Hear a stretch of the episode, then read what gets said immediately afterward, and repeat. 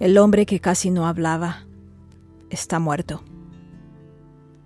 Un día se encerró en su habitación y no salió más.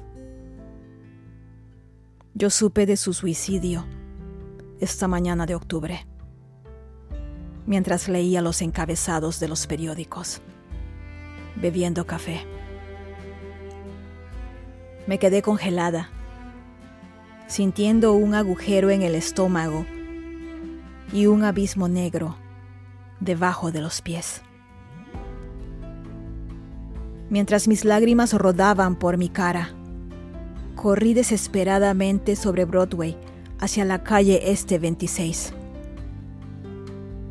Ilusamente pensé, quizá, encontrarlo sentado en ese parque enfrente del Flatiron donde nos vimos por primera vez.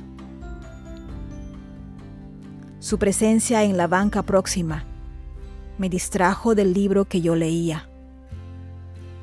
A la distancia lo juzgué un indigente. Llevaba puesto un saco gris. Sus cabellos desaliñados caían sobre sus hombros cada vez que se agachaba para darle un pedazo de pan a una ardilla que tímidamente se acercaba entre los arbustos. Me disponía por seguridad a levantarme de mi asiento, cuando me lanzó una breve mirada y dijo, ¿Sabías que no existen ardillas en Antártica y Oceanía?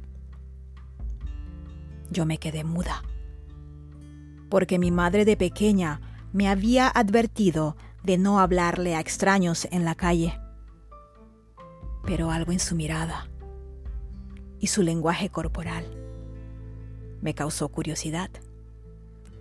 La compasión con la que trataba al pequeño animalito me hizo pensar que aquel hombre no podía ser peligroso. No sabía eso, le respondí. Pero ciertamente me gustaría ir a Antártica y a Oceanía, le sonreí. Al día siguiente, lo encontré otra vez, en el mismo lugar, con el mismo saco gris. Nos saludamos. Hey, hey. Saqué mi libro. Él sacó unas migajas de sus bolsillos. La vida continuó así de lunes a viernes. Semanas que se convirtieron en meses. Hey, hey. Yo y mis libros en mis momentos de descanso, él y la ardilla. A ratos nos mirábamos como si fuéramos viejos conocidos, tan conocidos que nuestro silencio o breves comentarios ya no eran incómodos. Sin embargo, él nunca me miraba a los ojos. Preferiría y prefería hablar mirando al vacío o al suelo. Y cuando lo hacía, era bastante conciso. Por eso me sorprendió que una mañana de otoño, como la de hoy, me contara brevemente algunos fragmentos de su vida.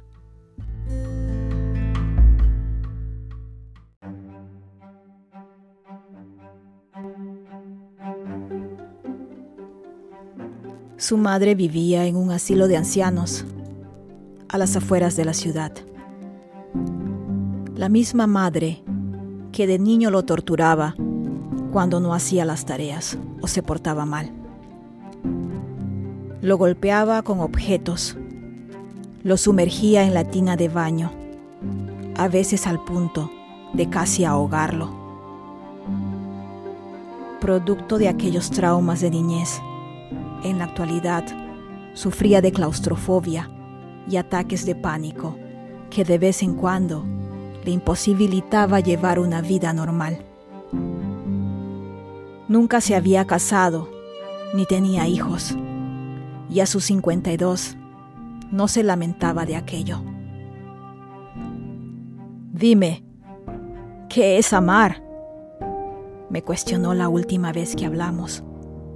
Porque yo no lo sé. No lo he aprendido de nadie, continuó. Mi padre murió me dejó, se fue para siempre.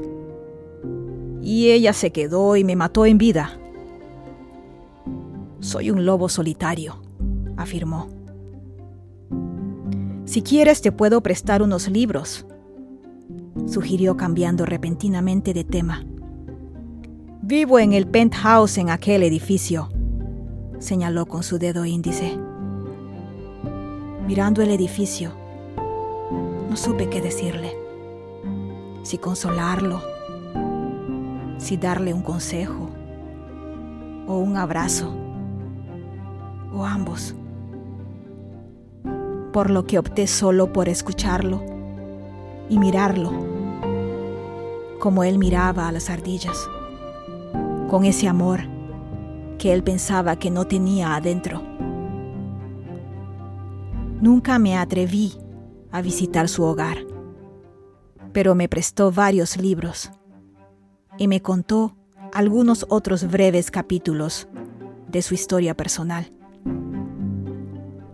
Esta mañana, sentada en la misma banca, mientras yo alimentaba su ardilla, me cuestioné si debía haberle escuchado más si debía haber aceptado beber té en su penthouse mientras elegíamos libros. Es irreparable